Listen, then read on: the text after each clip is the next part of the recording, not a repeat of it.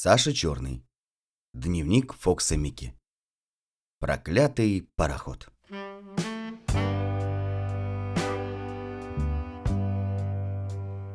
У курортной пристани качался белый дом-пароход. Труба, балкончик для капитана.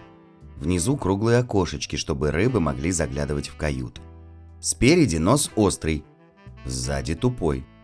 Вода подшлепывает снизу, веревка скрипит, из проходной печки дым. Гу-гу. Фу, как труба противно лает. Все затыкают уши, а я не могу. Зина берет меня на ручки. Я дрожу. Доски под нами тоже дрожат. И несет меня на эту противную штуку. Сзади папа. Прогулка. Малое место на земле. Я хоть плавать умею. А они что будут делать в своих ботинках и чулках, если дом перевернется? Люди шли, шли, шли. Чистые костюмчики, из карманов платочки. Зубных щеток в петличках, слава богу, еще не носят. И все толкаются, и все извиняются. Пардон. А ты не толкайся, и пардона твоего не нужно. А то все лапы отдавили. Сели на скамейки по бокам, и вверху, и внизу как воробьи на телеграфных проволоках. Небо качается, улица качается и наш пол качается. И я совсем потерял центр тяжести, присел на пол и распластался, как лягушка на льду. Так мучить сухопутного Фокса. За что? Гу-гу-гу. Поехали. Все машут лапами, посылают безвоздушные поцелуи. Подумаешь, на три часа уезжаем, и такое лицемерие. Подкрался к загородке посреди парохода и посмотрел вниз. Железные лапы ходят, чмокают и переворачиваются. А главная нога вся в масле, вокруг себя пляшет. Машина. Чики-фуки-фуки, чики-пики-мики-мики-пики. Да остановись ты хоть на минутку. Пока шли проливчиком, ничего. А потом заливчик, а потом... Ух, там море, тут море. Небо с водой кругом сошлось. Горизонты какие-то со всех сторон появились. Разве так можно? А земля где? За пароходом белый кипяток. Чайки в перегонку за нами летят и кричат, как голодные котята. Столько рыбы в море, целый день обедать можно. Чего им еще надо? Ну что ж, раз прогулка, нечего под скамейкой присмыкаться. Пошел по ногам, Ноги вежливо раздвигаются. «Пардон, сильвупле, извините, пожалуйста». У матросов деревянные башмаки, корабликами. У пассажиров обыкновенные, белые и желтые туфли.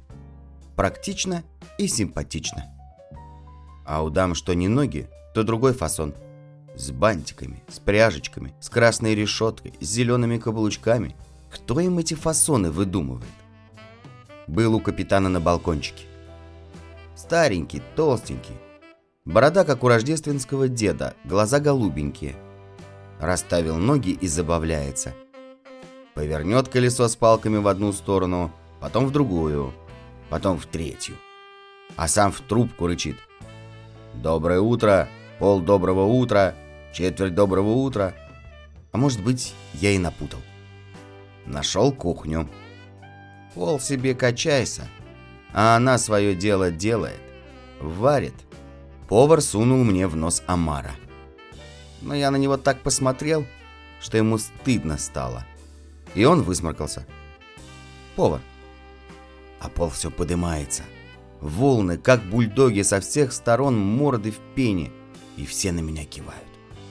Ай! Подымается, опускается. Смейся. Посади-ка краба на сушу. Небось, ему тоже будет не сладко. Ветер свистит и выворачивает уши наизнанку. Ай! У нашего соседа слетела в воду шляпа. «Свежеет», — успокоил его Зинин папа. «Дуреет, а не свежеет». Бабах! Бабабах! Я прижался к ногам незнакомой старухи. Закрыл глаза и тихонько-тихонько визжал. «Море! Золотое мое море!» Ну перестань. Ну успокойся. Я никогда больше не поеду. Я маленький Фокс. Ничтожная собачка. За что ты на меня сердишься? Я никогда тебя не трогал. Никогда на тебя не лаял. Ух, как я врал. Да, так оно тебе и перестанет. И вот я вышел из себя. Спрыгнул на скамейку, повернулся к морю спиной и наступил лапой на спасательный круг. На всякий случай. Если бы пришлось спасать Зину, ее папу и капитана. Повар пусть тонет. Злой Фокс. Зачем я пишу такие гадости? Спас бы и повара. Пес с ним. Все? Нет, не все. Жадные сухопутные люди не знают уже, что и придумать. Мало им берега, леса, поля, шоссе. Летать им надо. Сели на бензинную этажерку и полетели. Даже смотреть страшно. Но ведь летают отдельные сумасшедшие. У них, верно, нет родителей, и некому их остановить. А по морю катаются все. Дети, мамы, папы, дедушки и даже грудные младенцы. Вот судьба, судьба это вроде большой злой летучей мыши, их и наказывает. Качались и докачались. Собаки, говорят, себя нехорошо ведут. Ага, собаки. Посмотрели бы вы, как ведут себя на пароходе люди в новых костюмчиках, с новыми платочками в карманах, когда начинается качка. Я закрывал глаза, старался не дышать, нюхал лимонную корочку. Бррр. Но Зина молодец. И ее папа молодец. И капитан молодец. А я... Лучше не спрашивайте. Когда показалась земля, миленькая зеленая земля, твердая земля с домиками, собачками, мясными лавками и купальными будками, я завизжал так пронзительно, что перекричал даже пароходный гудок. Клянусь и даю честное собачье слово, что лапа моя никогда на пароходе больше не будет. Почему меня всюду за собой таскают? Завтра Зинин папа затеет прогулку на облаках. Так я с ними летать должен? Пардон. Сильвупле.